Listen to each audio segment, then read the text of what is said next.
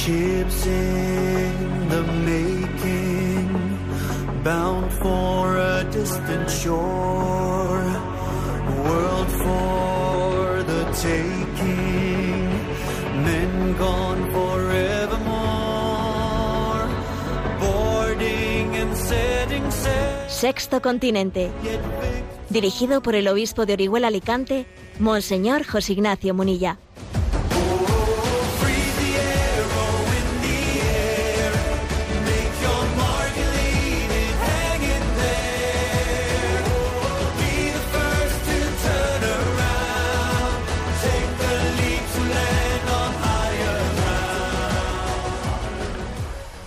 Un cordial saludo a todos los oyentes de Radio María. Un día más, con la gracia del Señor, nos disponemos a realizar este programa llamado Sexto Continente, que lunes y viernes de 8 a 9 de la mañana, una hora menos en las Islas Canarias, realizamos aquí en directo en Radio María España. Bueno, pues es verdad que estaréis diciendo algunos, bueno, pero los últimos días ha fallado usted, es verdad. La verdad es que estos últimos eh, programas, pues bueno, he tenido una circunstancia muy especial de la cual también quiero compartiros algo.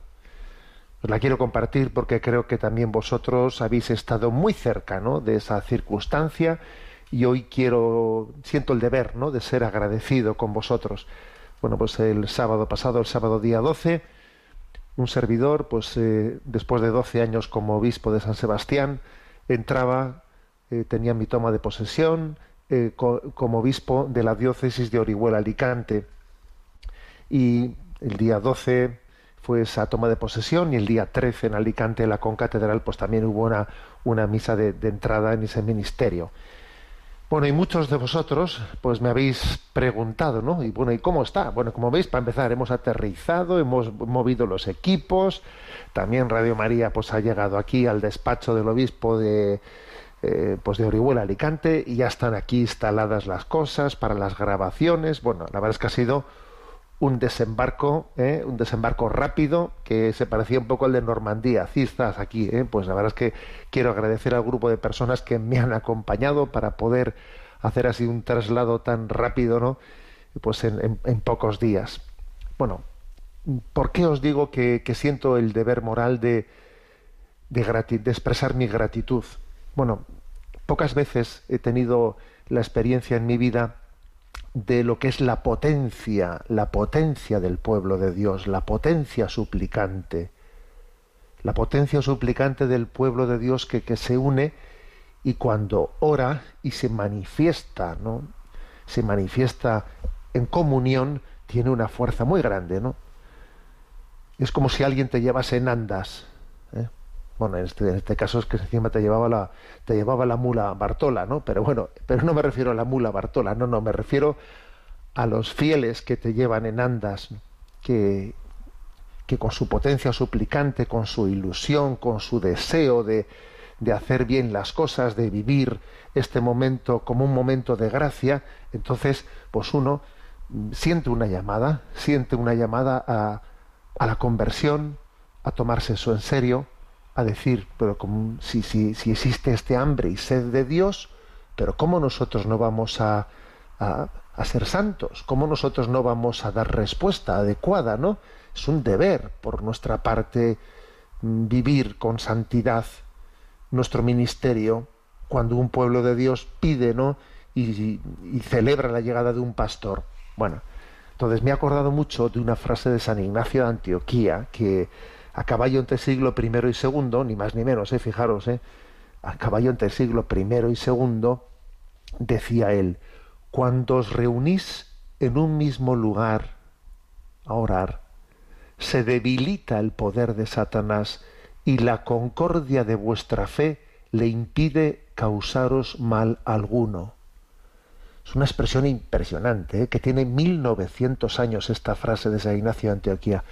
Cuando os reunís ¿eh? para orar en un mismo lugar, se debilita el poder de Satanás y la concordia de vuestra fe le impide causaros mal alguno.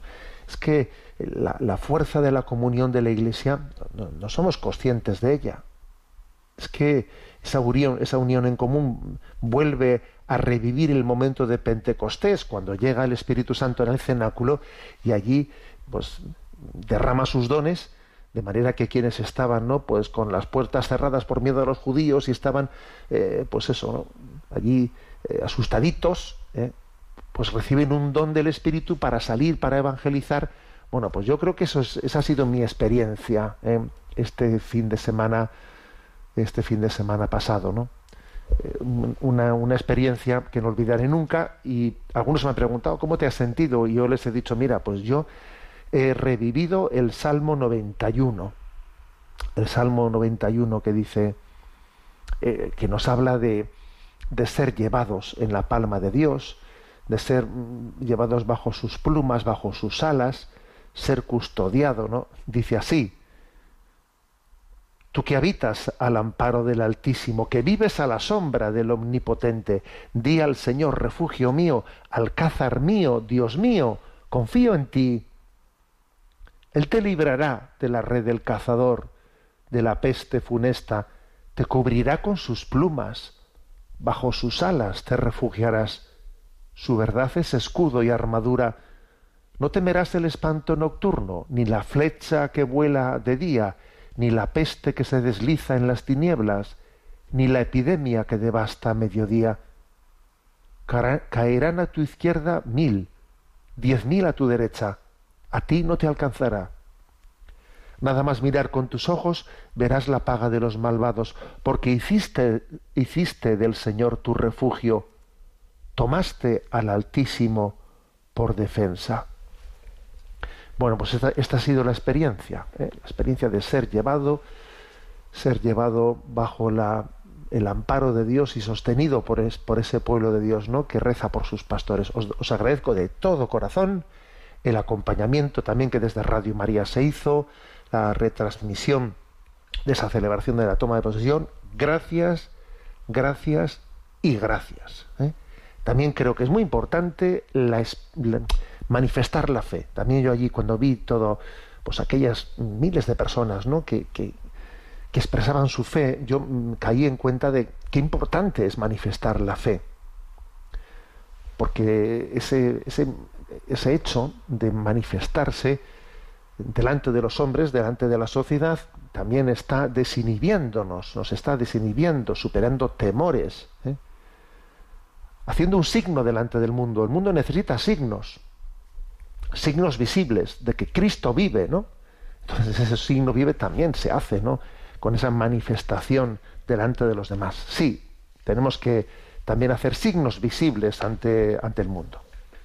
Bien, por lo tanto, gracias, gracias y gracias. Y hablando de signos visibles, quiero también hacerme eco de una convocatoria que un grupo de jóvenes laicos pues ha puesto en marcha para rezar el rosario públicamente ¿eh? por la juventud en España. Y bueno, pues esto es otro, otro signo. Lo, lo han convocado para el próximo sábado 26 de febrero.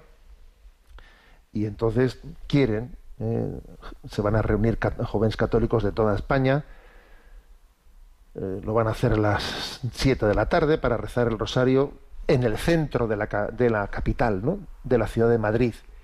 Y para pedir por la juventud, ¿eh? pues van a irán desde la Basílica Pontificia de San Miguel hasta la Plaza de España. Bueno, pues otro signo visible, unidos por el, por el Santo rosario, en un momento en el que, fijaros, ¿no? en el que el momento en el que el suicidio se ha convertido en la principal causa de muerte entre los jóvenes en España. A ver, ¿eh? que es tremendo esto que acabo de decir. El suicidio es la principal causa de muerte de jóvenes en España. En este momento, ¿qué hacemos? Mira, rezar el rosario, dejarnos cuidar por la Virgen, nuestra Madre, dejémonos cuidar por ella. Jesús le encomendó que cuidase de nosotros, ahora somos nosotros los que tenemos que dejarnos cuidar por ella. Entonces me parece que ese signo de que los jóvenes salgan y pues en la capital de España recen el rosario de esa manera, pues yo creo que es exactamente lo, la respuesta adecuada. ¿eh? La respuesta adecuada es esta. En esa, en esa cadena en esa cadena que está tirando unos de otros, ¿no? En esa, en ese unirnos encordada, como suben los alpinistas que llevan esa, eh, esa cuerda atada a su cintura, encordada, tirando unos de otros, ¿no? Hacia, hacia la cumbre. Y ese es el rosario. Repito, gracias, gracias y gracias. Sexto Continente es un programa que tiene interacción con los que sois usuarios de redes sociales, en Instagram y en Twitter, a través de la cuenta arroba obispo monilla, con los que sois usuarios de Facebook, a través de, del muro que lleva mi nombre personal de José Ignacio Monilla, y eh, también recuerdo que los programas anteriores están a vuestra disposición tanto en el podcast de Radio María como en la página web en ticonfío.org, en donde por cierto también hay quien quiera ver fotos de, la toma de posesión, también están por allí puestas eh, dentro de las redes en Flickr en concreto ahí, en la, esa página Anticonfío. Allí hay el apartado Sexto Continente, donde están los programas anteriores. Bien, hoy vamos a dedicar el programa de una manera especial a las preguntas de los oyentes, pero antes de, antes de ello tenemos nuestro momento Chesterton. Sabéis que solemos ir comentando los aforismos, eh, distintos aforismos de Chesterton, como él en sus distintas obras ha hablado de este concepto, del otro concepto. Bueno, para ello me sirvo de, un libro que la verdad es que me hace pues un gran servicio, un libro que recoge los aforismos de Chesterton y tiene como título, me lo, soléis preguntar de vez en cuando, algunos oyentes, un buen puñado de ideas. ¿eh? Bien, pues el aforismo que nos toca en esta ocasión es el de pensar, ¿eh? el del pensamiento. La verdad es que Chesterton es, si tiene alguna característica, es de los de hacerte pensar, ayudar a pensar, a tener capacidad crítica, ¿eh? que eso me parece que es clave. Bueno, Em, hay dos cosmovisiones bien diferentes. Una es la, llamada libre pensadora, se dice así, pero es un, se, llama, se llama libre pensadora en realidad desde la posverdad, ¿eh? desde la posverdad. ¿eh? No, no, olvidaré nunca un, perdonadme este paréntesis, ¿eh? no olvidaré nunca un, pues un episodio que me tocó vivir. Estuve pues unos años en la Comisión Europea de la Conferencia Episcopal Europea de Medios de Comunicación. Entonces recuerdo que en una ocasión pues estuvimos en los bueno pues nos juntamos a unos obispos europeos allí pues en, en, Gales ¿eh? entonces fuimos a visitar nos invitaron a visitar la, la BBC los estudios de la BBC y allí el director de la BBC recibió a los obispos, etcétera, hizo un discurso dentro del cual él nos dijo que habían apostado por la postverdad. Yo me quedé, al lado. ¿eh? Dije, si el director de un medio de comunicación como la BBC ¿eh? dice que han apostado por la postverdad, dice, hombre, pero, pero entonces, oiga, ¿qué, ¿qué, es esto? no Bueno, pues por eso digo que aquí hay dos cosmovisiones diferentes y así, y así se, se pronunciaba también Chesterton en su tiempo. Una es la de quienes se dicen librepensadores desde esta concepción de la posverdad y los que ligan el pensamiento a la búsqueda de la verdad. ¿eh? O sea, es que, claro, porque si no ocurre, si no ocurre que, como aquel que decía, ¿no? Ideas tenemos pocas, pero palabras no nos faltan. claro que sí, pero eso es hablar por no callar. O sea, aquí lo importante es que el pensamiento busque la verdad. Y a veces ser libre pensador es como, mm, bueno, pues no creyendo la verdad es hablar y hablar y hablar, ¿no? Por eso, frases que, que he escogido de Chesterton, que me parece que son geniales, ¿no? Dice, el conocimiento descansa sobre sus primeros principios, sobre sus propios principios, como los hombres se apoyan sobre sus pies. Oye, el conocimiento, el pensamiento tiene que descansar en la verdad, en que existe una verdad. Como los hombres se apoyan sobre los pies, si no, ¿para qué quiero yo pensamiento? ¿Eh?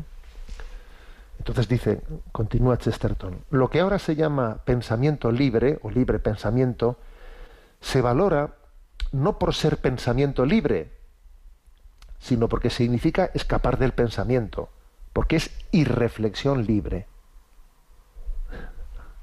Es una crítica clara, ¿no? A lo que se llama libre pensamiento, pensamiento libre. Pero bueno, eso que es liberarte del pensamiento, ¿no? Es irreflexión libre. Es que si, si el discurso, el pensamiento, no nace de que uno cree en la verdad y entonces está obligado, ¿no? A, a descubrirse, tiene un compromiso moral con ella, a que yo me adecuo a la verdad, no, no que pretenda hacer una verdad al nivel de mi, mi, ideología, que eso es lo que ocurre ¿no? en esta visión subjetiva. Bueno, siendo esto así, mm, continúa Chesterton y dice, pensar es un proceso de afinamiento, afinar. Porque tú tienes que ir afinando tu forma de pensar y adecuándolo a la verdad. Y fijaros lo que, lo que dice Chesterton. ¿eh? Pensar es un proceso de afinamiento que conduce finalmente al dogma. ¿Por qué? Fijaros, ¿no? Él dice, es que en el dogma, en el dogma está un poco como la culminación del pensamiento, porque uno ha buscado a Dios y al final ha descubierto que Dios le buscaba a él. Entonces, claro, el libre pensador dirá que el, pues el dogma, el credo, el credo es eh, lo opuesto ¿eh? al, al, al, pensamiento humano, ¿no? Al libre pensamiento humano. Y si me hago Chesterton dice que no, no, es justo lo contrario. El pensamiento es un proceso de afinamiento. Tú vas afinando y afinando, ¿no? Hasta que finalmente, pues descubres, descubres ese, ese don que se llama el dogma, en el que Dios mismo es el que te muestra la verdad, ¿no? Otra expresión de Chesterton. Hay pensamientos que nos impiden pensar el hombre que ensalza el progreso ya no considera necesario ir más allá, por ejemplo. ¿eh? Tienes eh, pues una pues eso, una palabrita de moda que hoy en día está muy de ¿eh? esto sí que esto es muy frecuente, ¿no? Tener un concepto de moda.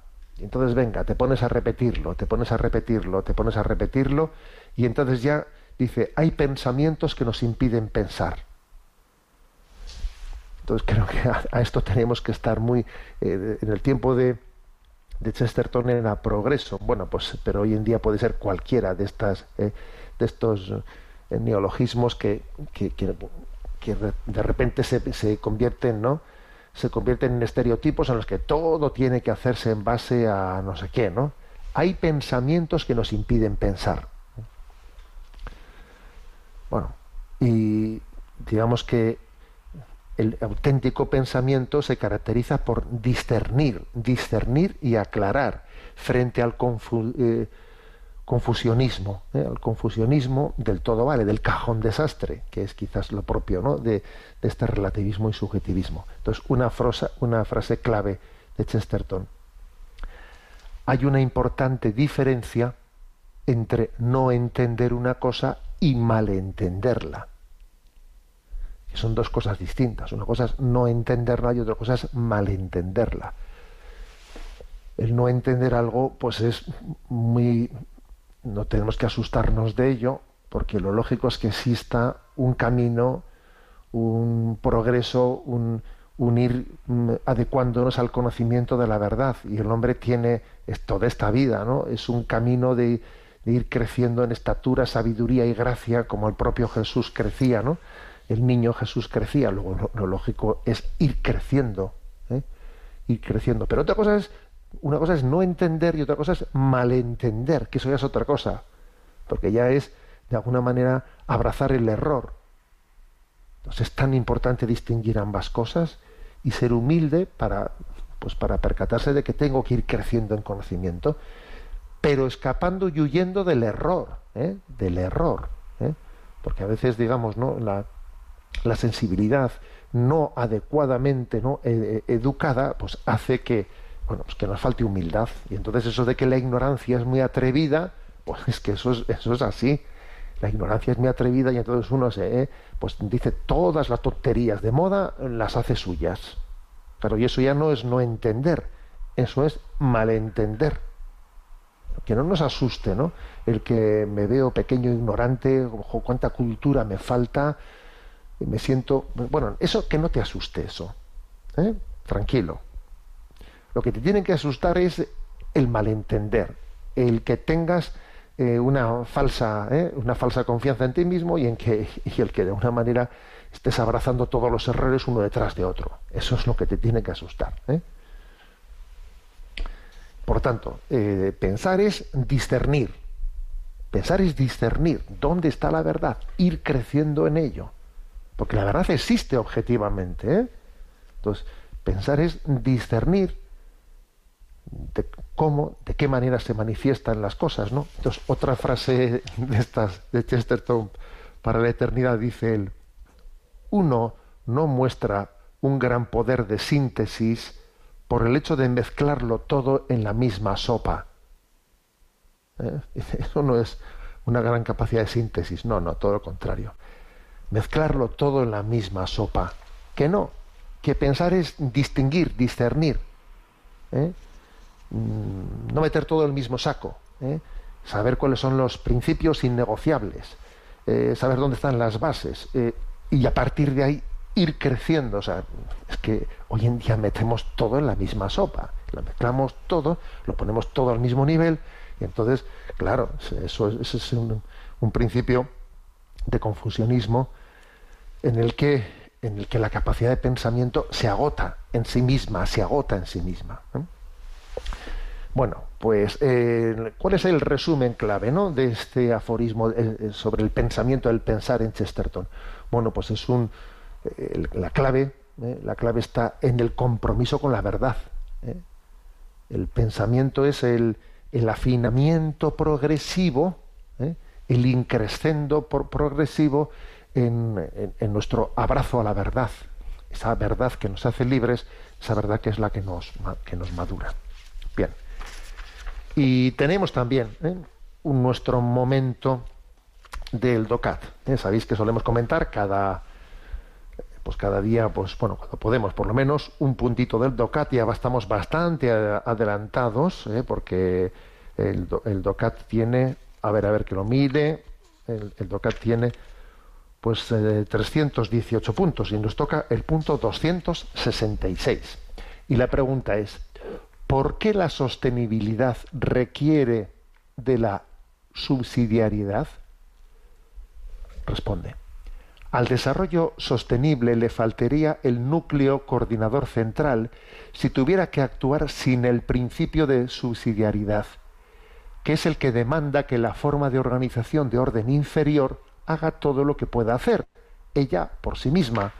Esto no se debe reglamentar ni coordinar desde arriba. En cambio, es fácil que la ecología sea utilizada para exigir más intervención estatal, más reglamentos y una centralización mayor, en vez de para apoyar las estructuras de libertad y de adaptación a cada uno de los espacios vitales socioculturales y naturales.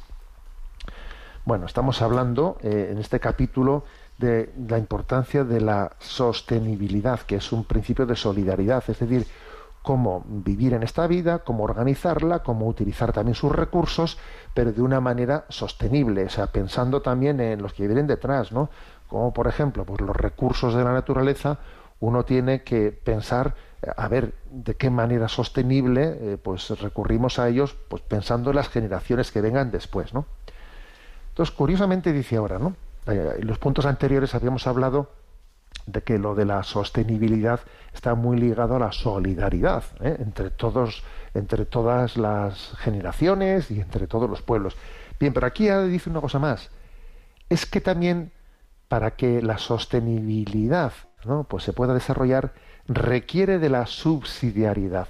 ¿eh? Os recuerdo que el principio de subsidiariedad ¿no? es el que afirma que todo aquello, eh, todo aquello que puede afrontarse mm, desde, desde la base, pues desde las personas, desde las familias, desde las asociaciones de vecinos, pues que, lo hagan ellos, que no sea el Estado desde arriba el que pretenda organizarlo todo. Ese es el principio de subsidiariedad, ¿no? O sea, que, mm, sea la sociedad viva desde abajo, ¿eh? y el Estado ¿eh? y las administraciones públicas están para ayudar a que la sociedad tenga vida, no para que sea el Estado el que lo organice todo ¿eh? y nosotros seamos como unos, ¿eh? pues uno- un- un- unas piezas de un organismo que se dirige desde arriba. Eso es una sociedad totalitaria. Ojo, que estamos caminando hacia ella. Porque antes se decía esto del comunismo.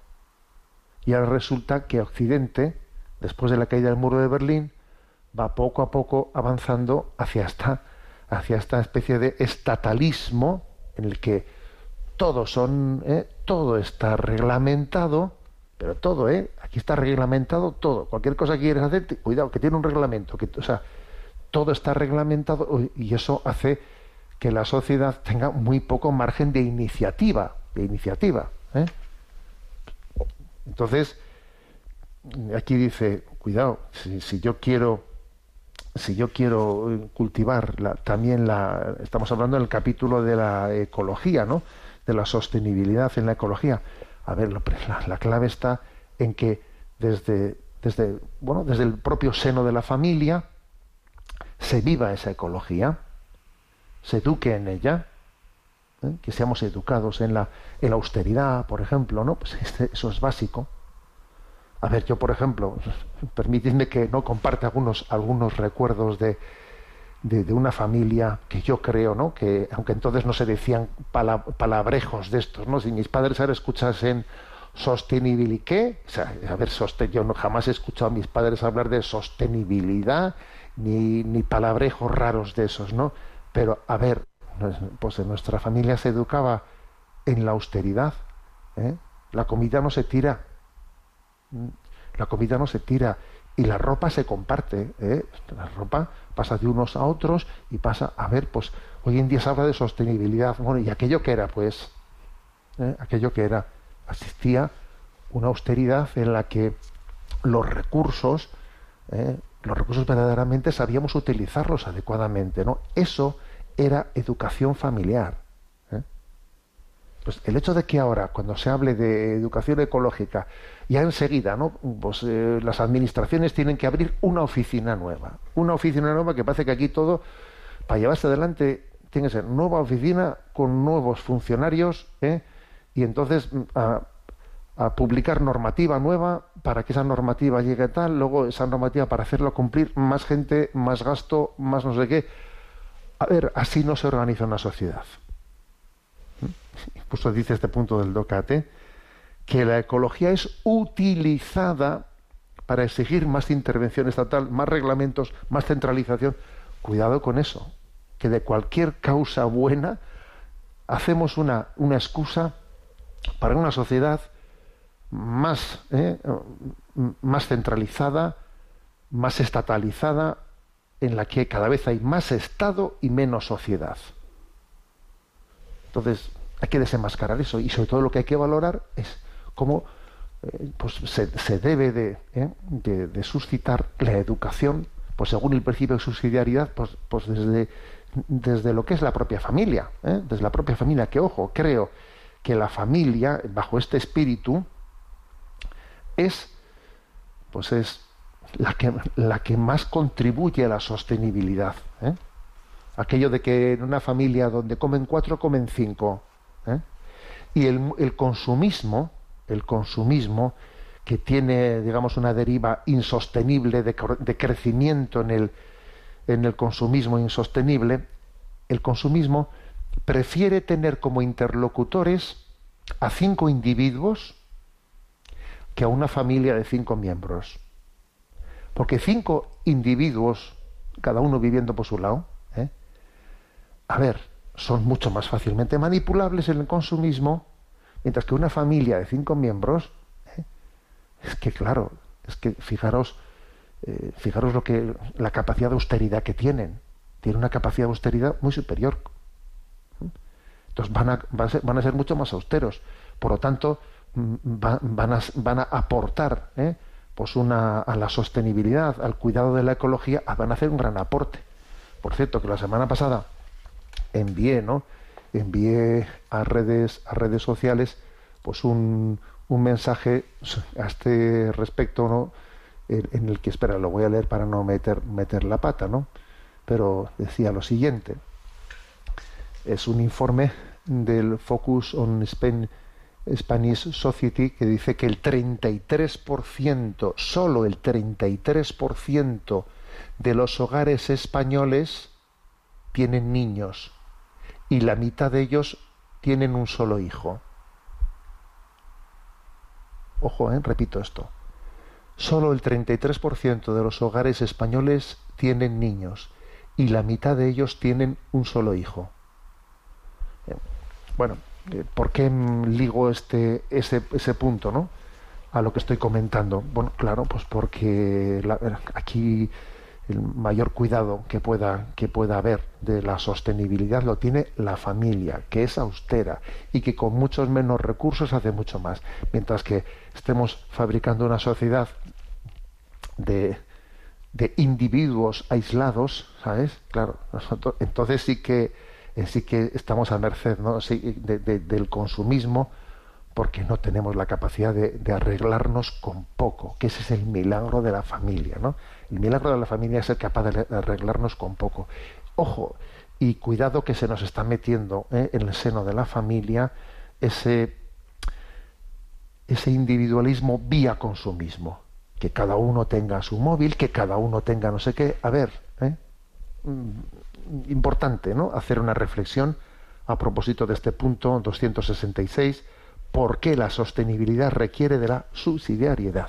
Bueno, y bueno, antes de meternos en las preguntas, y ahora sí que ya eh, confío en no, no dar más vueltas y atender vuestras, vuestras llamadas. Quiero también comentaros pues el hecho de que eh, se ha puesto, se ha convocado, eh, pues me parece algo, no sé si os acordáis de aquel joven español Ignacio Echeverría, que allá por junio del 2017 iba por una calle de Londres con su monopatín y entonces de repente se encontró con que unos yihadistas estaban llevando a cabo unos atentados terribles en Londres y estaban allí apuñalando a una joven y entonces él que iba con su monopatín ni corto ni perezoso cogió, se paró y con el, con el monopatín empezó pim pam allí a, a, luchar contra, contra los yihadistas, ¿no? Hasta que finalmente pues le, apuñalan y le matan, pero salvando la vida de aquella joven, ¿no? Bueno, aquel joven que además pertenecía a la acción católica, una familia católica, bueno, pues, pues se ha convertido en un referente, ¿no? Y entonces se ha organizado un musical, un musical, el, el héroe del monopatín, ¿no? Stick Hero, eh, el, el héroe del monopatín que es un musical que quiere recoger las 24 últimas horas de la vida de este joven. ¿eh? El 11 de marzo, en la plaza de toros eh, cubierta de Leganés, se va, ¿eh? se va a estrenar ese pues ese musical, bueno, y a mí me parece que, pues, que es una oportunidad, ¿sabéis? Es una de esas oportunidades de expresar delante de, de, de todos y de disfrutar también del encuentro entre, entre cristianos, ¿no? Porque creo que, es, que es bella, ¿no? Es bellísima, pues la vida, dar la vida, dar la vida es bellísimo, ¿no? Dar la vida. Dentro de ese musical está este canto que os pongo ahora, eh, dar la vida por amor.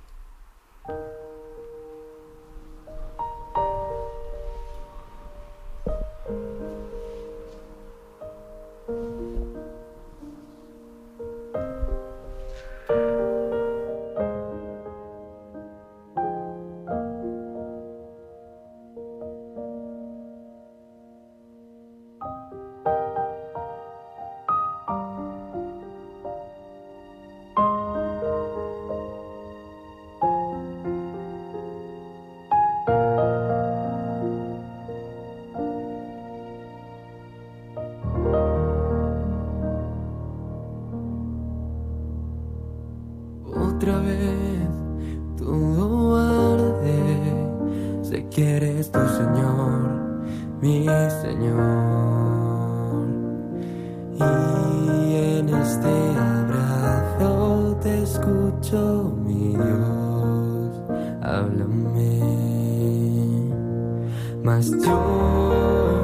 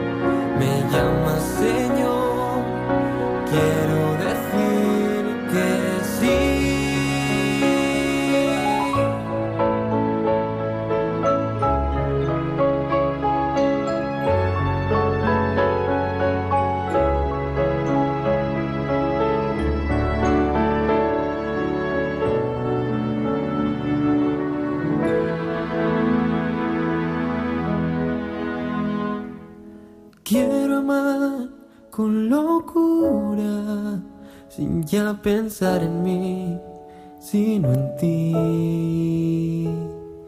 Darme por entero allí donde estoy, sin temor.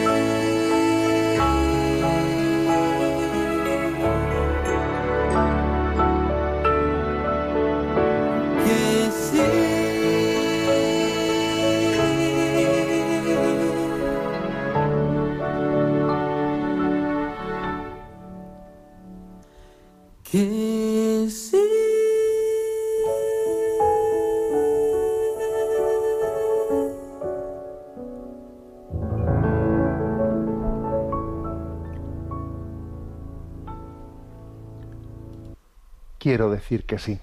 Quiero dar la vida. Precisamente el Evangelio dice, quien busque su vida la perderá, quien la pierda por mí la encontrará. Bueno, vamos a atender en las preguntas que tenemos ahí en lista de espera de los oyentes. Hay un correo electrónico habilitado, sextocontinente arroba radiomaria.es, sextocontinente arroba radiomaria.es, y a Marta, que está en la emisora, le vamos a pedir que nos presente las preguntas seleccionadas. Adelante, Marta. Muy buenos días, Monseñor. Eh, pues una oyente llamada Yolanda nos pregunta. Buenos días, Monseñor José Ignacio Munilla. Deseaba realizarle la siguiente consulta respecto a la comunión espiritual. ¿Tiene la misma validez que la comunión en especie para una persona mayor e impedida para asistir a misa si se sigue la misa por la radio? Agradeciendo su atención y a la espera de respuesta, puesto que es muy importante para esta citada persona mayor que escucha durante todo el día Radio María. Reciba un afectuoso saludo. Muchísimas gracias.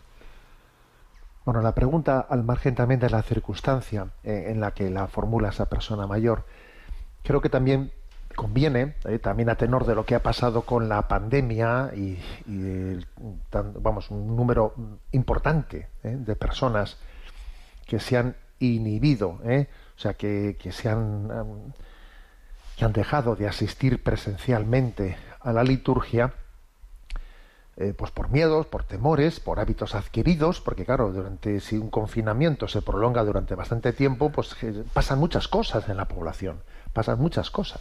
Y ha habido también un tanto por ciento de la población que se ha quedado, bueno, pues que ha, que ha cambiado los hábitos de su vida y se ha quedado recluida. ¿eh? Entonces, por eso la pregunta creo que más allá de la situación concreta desde la que le hace eh, pues esa oyente, merece una respuesta. Bueno, lo primero decir, a ver, ¿es lo mismo, tiene el mismo valor eh, la recepción de la comunión en las especies sacramentales que haciendo una comunión espiritual? Pues no, no es lo mismo. En sí, objetivamente, no es lo mismo. ¿eh? Por eso es que la Iglesia dice, afirma con, eh, con contundencia que los sacramentos solamente se pueden celebrar presencialmente. ¿Se puede uno confesar, por ejemplo, pues por teléfono o por internet? No, no se puede. O sea, el sacramento es una, requiere una presencialidad, un tú a tú, porque es que el mismo Señor lo ha, lo ha manifestado cuando ha llevado a cabo la encarnación. Él se ha encarnado, ha tomado nuestra propia carne humana, estuvo presente con nosotros, ¿no? Bueno, entonces, decir ahora que, pues que no, no, es necesaria la presencialidad pues para, para la vida de los sacramentos, pues es que claro, entonces dice uno, pues entonces también para qué tuvo lugar la encarnación, si tampoco Dios necesitaba encarnarse eh, pues para llevar adelante su salvación. A ver, los sacramentos todos ellos requieren presencialidad. Entonces no es lo mismo, no puede, no es, no, no, es, es, impensable, ¿no? Pensar que sea lo mismo, pues un sacramento vivido, eh, pues ante, bueno, pues como he puesto el caso de la, confesión, que, que, un mero acto de contrición, por ejemplo. Dicho esto, eso es en cuanto se refiere a lo objetivo, pero luego a esto hay que añadirle eh, nuestra situación subjetiva. En nuestra, situación subjetiva que Dios conoce perfectamente y que cada uno de nosotros en su conciencia, ¿no? Pues en su relación con Dios es consciente en su discernimiento, pues claro, pues por supuesto que una persona impedida, mayor e impedida, que no puede asistir a la Santa Misa, y bien que quisiera ella asistir a la Santa Misa, que en alguna ocasión alguien incluso está disponible o dispuesto a poderle acompañar y llevarla, etcétera, pues se llevaría una alegría y más incluso si el sacerdote se acerca a su casa y le trae la comunión incluso si celebra la Eucaristía en su casa vamos eh, sería el regalazo de su vida. A ver pues entonces obviamente esta persona eh, Dios en su omnipotencia en su omnipotencia claro que tiene eh, pues la, la, capacidad y lo hace no de darle la gracia la gracia eucarística por un medio ¿eh? por un medio, digamos, extra sacramental, por lo que se llama una comunión espiritual, porque Dios es todopoderoso y aunque Él haya elegido como modo ordinario, ¿no? Ordinario de darnos su gracia, que es la, pues, bueno, pues ese encuentro presencial, ¿eh? presencial y esa mm, participación viva en el, en el sacramento, bueno, pues eso no quita que Él no tenga, ¿eh? que Él no tenga la capacidad, ¿no?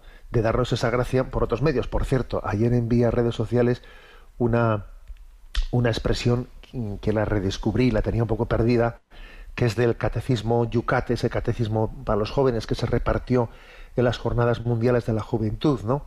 Y el número 166 dice, cada acto de culto, o sea, cada vivencia de la liturgia, cada misa, es como una cita de amor que Dios escribe en nuestra agenda. Dios escribe en tu agenda el domingo a las 12 la misa. Es una cita de amor que Dios escribe en nuestra agenda. Y repito la cita. Cada acto de culto es como una cita de amor que Dios escribe en nuestra agenda. Vale, pero para una persona impedida, pues se la está escribiendo en su agenda a través de Radio María. Se la está escribiendo a través de esto, a través del otro. ¿eh? Entonces, no, por supuesto que aunque objetivamente hablando no sea lo mismo, subjetivamente hablando, desde la, unas circunstancias concretas, Dios puede, y de hecho lo hace, y lo hace, ¿eh? dar, dar esa gracia eucarística a las almas que, que, hacen una comunión espiritual. Pero, pues, pero creo que esta distinción es importante, porque es que si no, hay quienes en el fondo debieran de tener una asistencia presencial, ¿eh? Que por haberse quedado desactivados, porque los hábitos de vida, porque la comodidad ya sabemos, porque claro, en el fondo siempre un poco de catarro siempre hemos tenido, a ver, por montones de cosas. ¿eh? y porque nos han también inoculado un miedo, un miedo desproporcional. ¿eh? Entonces, pues creo que esta distinción es importante. Adelante, Marta, con la siguiente pregunta. Pues la siguiente pregunta es una oyente llamada María que nos comparte. Escuché de un compañero ateo una barbaridad, una blasfemia contra nuestro Dios que me dejó el corazón herido y que me gustaría que me ayudasen a responder. La expresión que me echó en cara es la siguiente. Tu Dios es el mayor genocida de la historia. Se refería a la historia del Antiguo Testamento, a la repartición de la tierra prometida, a la historia de Moisés, Josué, etcétera. Tengo el corazón herido desde ese día y necesito defender a mi Señor, pero no tengo la suficiente preparación para hacerlo. No es que mi fe se haya visto dañada por semejante blasfemia, pero sí que me ha herido el corazón y me ha entristecido, hasta el punto de que me he prometido a mí misma que buscaré las herramientas para defender la gloria de Dios. Un saludo y un millón de gracias por estar ahí siempre. Bueno, eh, esta consulta que hace María aunque esté hecha en este, en este caso, pues desde, ¿eh? desde esa experiencia que ella nos ha compartido, la verdad es que es frecuente entre los oyentes, ¿eh? es frecuente. Hay que decir que la revelación de Dios, la revelación de Dios ha tenido todo ¿eh? un recorrido histórico hasta llegar a Jesucristo. Entonces nosotros podemos tener el riesgo también de que nuestro acceso a la revelación hecho, ¿no? Pues eso, en el año 2022. En el año 2022, pues alguien lee la Sagrada Escritura, entonces lee desde nuestros parámetros, lee un texto y entonces dice, ay, pero, pero claro, ¿no? Qué, pues qué injusticia, ¿no? Porque también, claro, pues los, Yahvé salvó al pueblo de Israel de la esclavitud de los egipcios, pero claro, aquellos egipcios que se quedaron ahogados en el Mar Rojo, ¿Qué culpa tenían ellos? ¿no? A ver, es que estamos nosotros proyectando, proyectando nuestros, nuestros esquemas, nuestra sensibilidad, que gracias a Dios, obviamente, ¿no? Nuestra sensibilidad pues ha tenido a lo largo de todos estos siglos y milenios y milenios, ¿no? Ha tenido pues todo un desarrollo de tener capacidad, ¿no? De, de, recibir, ¿eh? de recibir pues una, una, una concepción de, de lo que es el conjunto ¿eh? de todo de todos los pueblos de Dios y tener la, capacidad de, de, entender que todos eh, todos los pueblos estamos llamados a estar, a estar hermanados ¿eh? a estar hermanados bien pero para que hayamos ido avanzando con el tiempo hasta esta concepción de que todos formamos una gran familia una gran familia es que, es que ha habido todo un itinerario ha habido todo un itinerario en la progresiva eh, educación, eh, sensibilización, etcétera, etcétera. Entonces, hay que decir que en la revelación, Dios eh, ha llevado a cabo su revelación también en cada momento histórico partiendo de la sensibilidad del momento histórico. O sea, es decir, cuando Yahvé está preparando un pueblo para que en ese pueblo llegase finalmente el Mesías, está también inevitablemente se está eh, adaptando a unas categorías culturales, a unas categorías culturales para hacerse interlocutor de nosotros. Es verdad que al, mismo tiempo también que se va adaptando a esas categorías culturales, las va poco a poco purificando. ¿eh? Por, ejemplo, se, se suele poner un ejemplo bien claro, ¿no? El ejemplo de cuando llega el, ojo por ojo y diente por diente. A ver, el ojo por ojo y diente por diente fue un gran logro, fue un gran avance ¿eh? en, la, eh, pues en, la revelación que, que, Israel recibe de Yahvé. ¿Por qué? Pues porque lo que, es, lo que la sensibilidad de aquel momento pues eh, se practicaba era pues una venganza al, pues eso a tope, me explico, sin freno de ningún tipo, ¿no? Y entonces el ojo por ojo y diente por diente ya era un avance importante. Era, oye, si alguien te saca un ojo, tú le sacas uno, pero no le saques los dos, eh, los riñones y. No, o sea, mide tu, mide tu, tu venganza, que sea comedida tu venganza, ¿no? Fue un paso importante. Sin ese ojo por ojo y diente por diente, sería imposible que hubiese llegado Jesús y hubiese dicho: si alguien te pega una mejilla, ponle la otra. O sea, la revelación ha tenido un increscendo, y en ese increscendo Dios se ha, se ha servido también de las categorías de ese momento. ¿eh? Entonces, ahora, leer ¿eh? de, una manera extemporal eh, en el año 2022 es que pues Yahvé era genocida porque mira Josué lo que hizo. A ver, eso es sacar las cosas de su, de su sitio y no entender toda todo el recorrido histórico de la revelación. ¿eh? Creo que esa es la respuesta adecuada. Y esto es muy, muy frecuente. ¿eh? Y, uno a veces se mete en Internet y ve, y ve ciertos comentarios pues, pues de quien, quien no entiende, no, no, ha sido consciente de todo ese acompañamiento en el que Yahvé ha caminado junto a nosotros, ha tenido la paciencia de soportar nuestra dureza de corazón, eh, ha tenido incluso, ¿no? Ha tenido incluso, la ha tenido en cuenta eh, la, ha tenido en cuenta para hablarnos en esas categorías, pero al mismo tiempo irlas poco a poco superando. ¿eh? Esa, es, esa, es, la maravilla de, de, la revelación, el que Dios hable en nuestro lenguaje, en nuestro lenguaje, y al mismo tiempo nos vaya poco a poco purificando hasta la llegada de Jesucristo, plenitud de la revelación, porque toda la revelación hay que leerla desde Jesucristo. Todo era una preparación para Jesucristo. El Antiguo Testamento solamente se entiende bien cuando se descubre que como es el prólogo de la culminación de la revelación en Jesucristo. Esto también es básico lo que acabo de decir. ¿eh? Bueno, adelante con la siguiente consulta.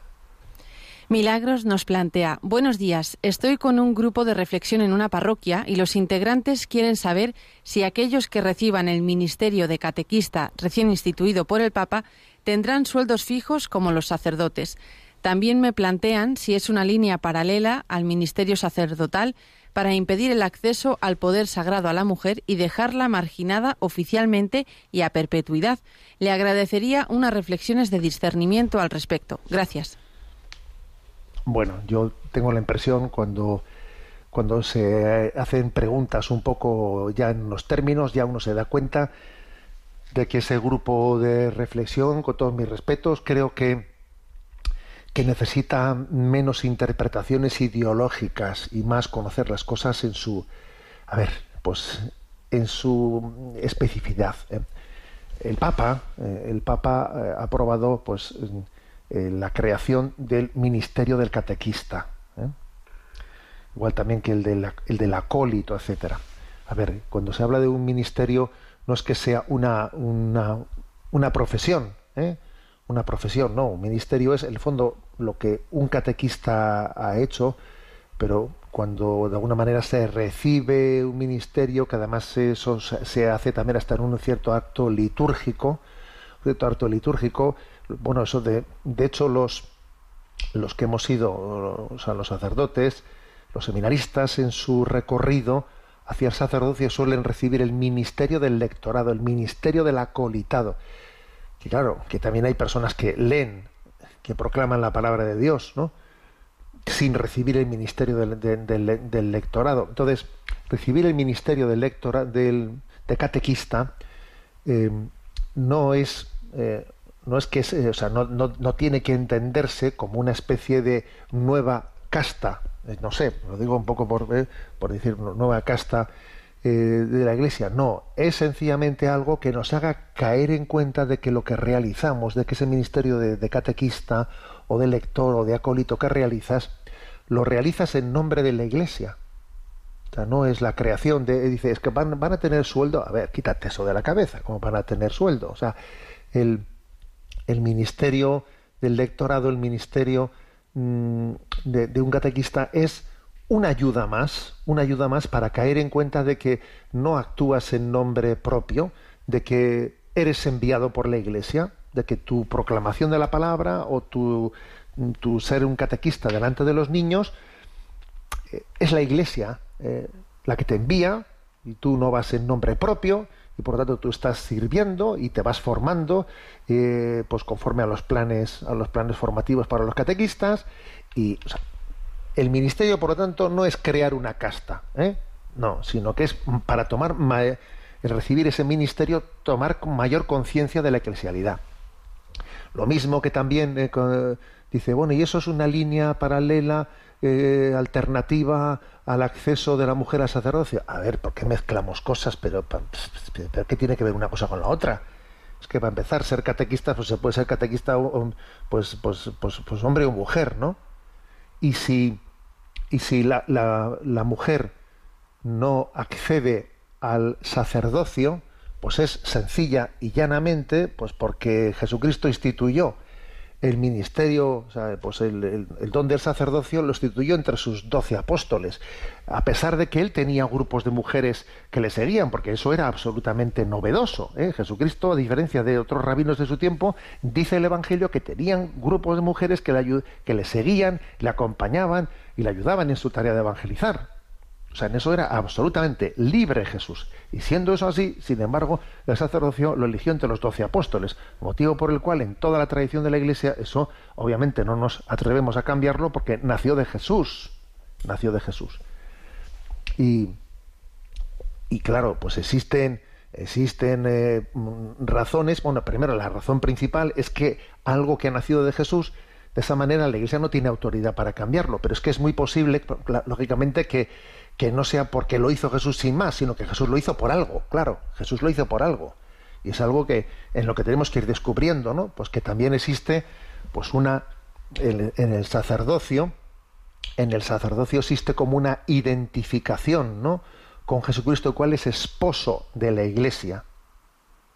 Este servidor que os habla, pues como obispo, tiene este anillo en su, en su dedo que está recordando el desposorio de Cristo con su iglesia, ¿no? Hay una mística también, ¿eh? porque es que aquí la gente se piensa que el sacerdocio es una profesión. Entonces, si es una profesión, entonces ¿qué más dará que sea hombre, hombre o mujer? Claro, si fuese profesión, ¿qué más daría?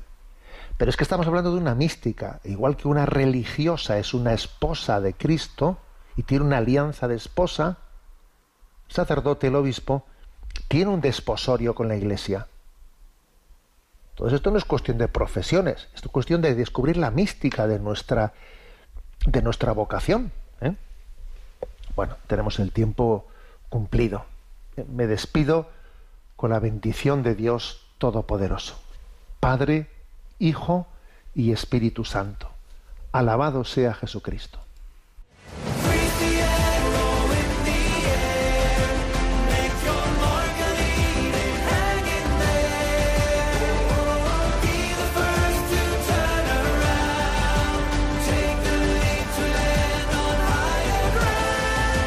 Finaliza en Radio María, Sexto Continente, dirigido por el obispo de Orihuela Alicante, Monseñor José Ignacio Munilla.